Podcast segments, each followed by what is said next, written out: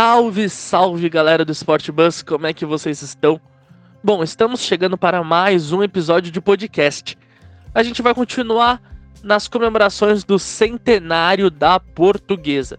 Sim, esse time que é tradicionalíssimo, não só aqui em São Paulo, mas como no Brasil inteiro, fez 100 anos na última sexta-feira, dia 14.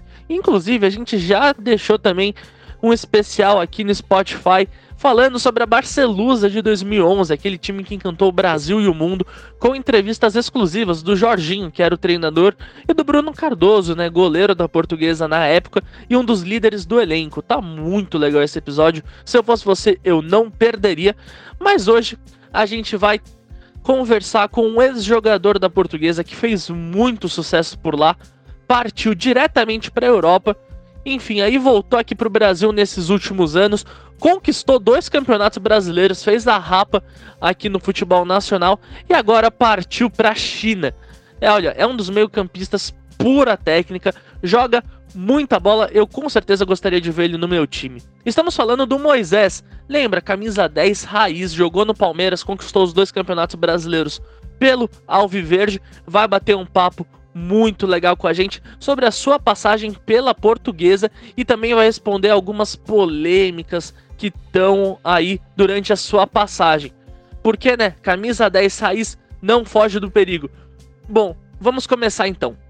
Bom, Moisés, antes de tudo eu gostaria de agradecer você ter aceitado esse convite para falar com a gente. Você é um cara de extremo nome no futebol nacional. Então, assim, é um peso gigante que a gente está carregando. E gostaria de agradecer por você ter aceitado esse convite.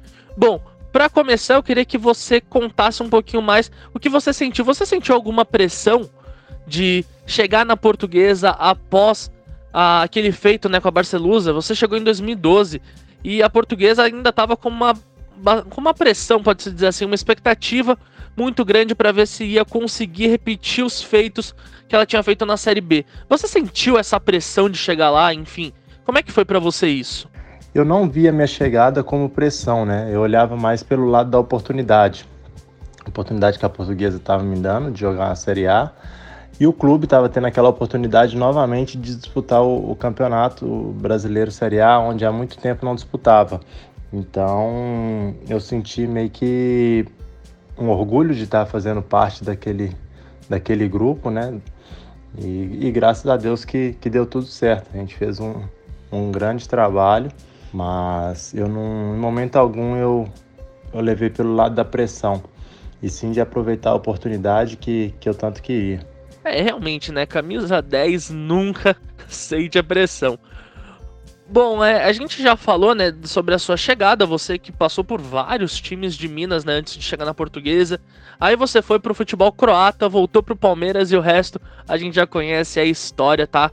Tá aí nos muros lá do Palestra Itália e também nas medalhas que estão aí com certeza na sua galeria. Bom, mas eu também queria perguntar qual foi a importância da portuguesa na sua carreira. Porque, como a gente disse, né, a portuguesa praticamente foi um divisor de água. Será que dá para usar esse termo? Então, a importância da, da portuguesa na minha carreira foi, foi o clube que me deu a primeira oportunidade de disputar um campeonato brasileiro da Série A, né? E, e nisso eu tive uma exposição um pouco maior para o cenário brasileiro. Foi um clube que me abriu as portas e, e juntos a gente fez um, um bom trabalho né, em 2012, conseguindo a permanência, assim como em 2013, se não fosse o caso é, da punição do Everton. Né? Então teve uma importância muito grande, onde me, me deu uma boa experiência de estar tá jogando na Série A do Campeonato Brasileiro. É, realmente, bem legal. E, bom, Moisés, a gente já tem feito até essa pergunta, né, pro Jorginho, que treinou a portuguesa em 2011. Não sei se você chegou a trabalhar com ele. É, a diferença entre a portuguesa e o Palmeiras, porque são times aqui, né, de São Paulo que tem muito essa raiz da família europeia, né? O Palmeiras é uma família mais puxando para italiana, a portuguesa para a família lá de Portugal, família portuguesa, né? E eu queria saber de você qual é a diferença entre jogar nesses dois times, assim, na questão da torcida principalmente. Então, a, a diferença que se tem nessa questão né, de, de torcida é que a torcida do Palmeiras é muito maior né, do que, que a portuguesa. E, então acaba que a cobrança acaba sendo maior, né? É, porque são muito mais pessoas, é, tanto para te elogiar quanto para te cobrar. Então essa, essa é a, a grande diferença, né? Mas eu acho que em questão de, de paixão, eu acho que não tem como você saber qual é maior, qual é menor. Acho que é, é muito próximo isso, né? Independente de, de qualquer time que você torça, é, os torcedores são apaixonados pelo clube, né? O que faz mais a diferença é, são os números, né? A quantidade de torcedores de uma equipe para outra. Então acho que essa é a principal diferença. Bom, mas eu vou continuar nessa questão da, da torcida da portuguesa e é um negócio assim, eu moro em São Paulo, né? Nasci em São Paulo, enfim, minha vida inteira eu passei aqui e a gente consegue ver um fenômeno muito legal, pelo menos ao meu ponto de vista, que são os times, né, que tem essa tradição de movimentar o bairro, como por exemplo o Juventus da Moca, tem essa tradição do pessoal que mora nas regiões de ir lá na rua Javari torcer para Juventus, mesmo que, mesmo que tenha um outro time, né, de coração, as pessoas vão lá, né? Então, assim, o time tá meio que presente na raiz e na história de uma determinada região. E a portuguesa eu vejo muito isso na região do Canindé. As pessoas, mesmo não torcendo pra portuguesa, costumam frequentar o estádio, costumam ter camisas. Eu queria que você comentasse sobre isso. Como é que é jogar num time né, da portuguesa que tem essa tradição de ser uma torcida mais familiar? Então, foi legal, né, de jogar, chegar na portuguesa e ver que tinha essa, essa coisa de família, né? Não ser uma torcida tão numerosa, né? Mas apaixonada e, e com torcedores que vão, vão ficando de, geração por geração.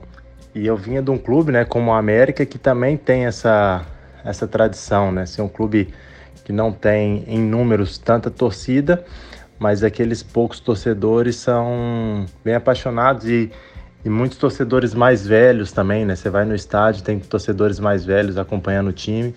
Isso foi bem legal. É, realmente, Moisés, né? Você falou bem. E tem o América também, enfim, acho que dá para falar aqui, se a gente for parar para contar, né, os times que têm essa tradição familiar, acho que a gente vai ficar até amanhã. Esse é um dos fatores mais legais, na minha opinião, do futebol aqui no Brasil. Bom, Moisés, agora eu queria tocar num assunto meio delicado para os torcedores da Portuguesa, acredito para os jogadores também, principalmente para você que viveu tudo isso. E também já queria emendar duas perguntas. É, a primeira é sobre o rebaixamento da Portuguesa em 2013. A gente sabe que é um assunto extremamente delicado que envolve até partes extra-campo. E como é que foi para você estar tá lá, enfim, viver tudo isso e também já aproveitando, né, para pegar essa vibe do centenário, queria saber se você consegue ver a portuguesa daqui a alguns anos voltando às elites, enfim, voltando a disputar torneios importantes, como por exemplo uma elite do Campeonato Paulista, ou um campeonato brasileiro, um campeonato nacional, nem que seja até a Copa do Brasil. Você consegue ver a portuguesa voltando a disputar essas competições? E também um pouquinho lá de 2013. Queria, queria que você falasse um pouquinho o que você viu quais são suas percepções sobre aquele caso que até hoje gera muita polêmica nas mesas de bares aqui em São Paulo. Olha, sendo bem sincero, num, num curto período eu acredito que que não, a portuguesa não volte nesse patamar que ela estava em 2012, 2013.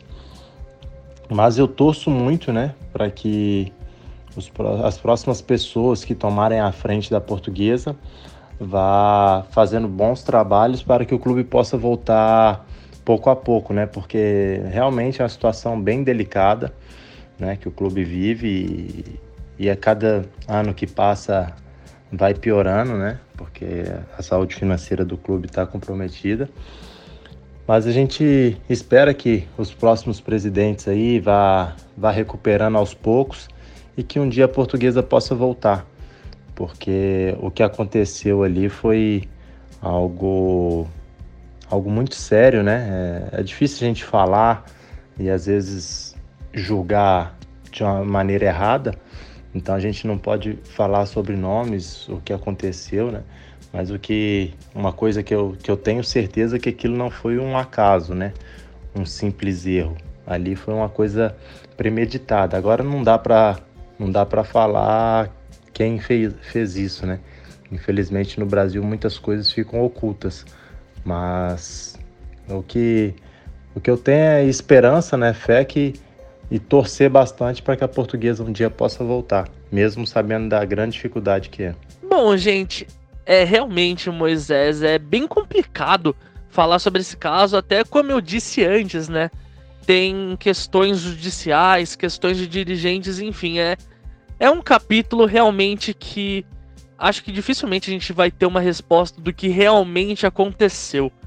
Bom, mas para acabar aqui, né, é aniversário da portuguesa, foi aniversário da portuguesa lá na última sexta-feira, eu queria que você deixasse registrado aqui a sua mensagem para os 100 anos da portuguesa. Você que jogou lá, jogou muito, inclusive, para a portuguesa, não é à toa que foi para a Europa depois e conquistou tudo o que conquistou.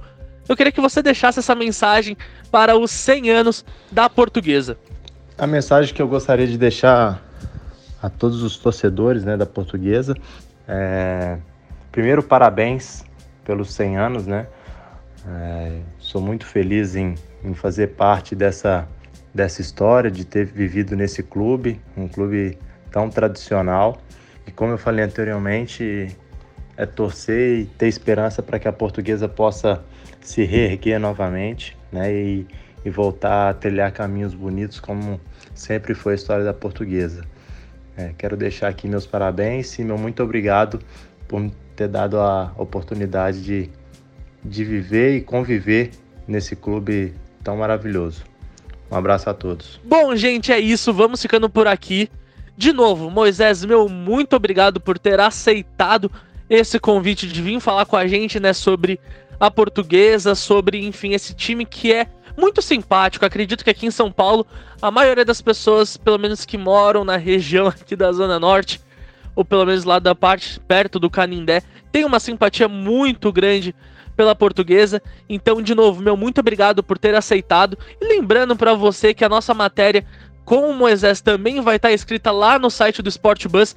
Aproveita também para ler a série de reportagens especiais que a gente fez para o centenário da Portuguesa. Tem a conversa com o Marchiori, que é o treinador da Luz atualmente, e o Flávio Alves, que é o gerente de futebol. Outra também com o Jorginho, com o Bruno Cardoso, que também está disponível em podcast aqui no Spotify e no Deezer. Então, assim, pode ficar completo, tem uma série de coisas para maratonar sobre a nossa querida Luzinha. Eu vou ficando por aqui. Não se esqueça de compartilhar esse episódio aí nas redes sociais ou com seu amigo que torce para portuguesa. É isso, gente. Muito obrigado. Falou!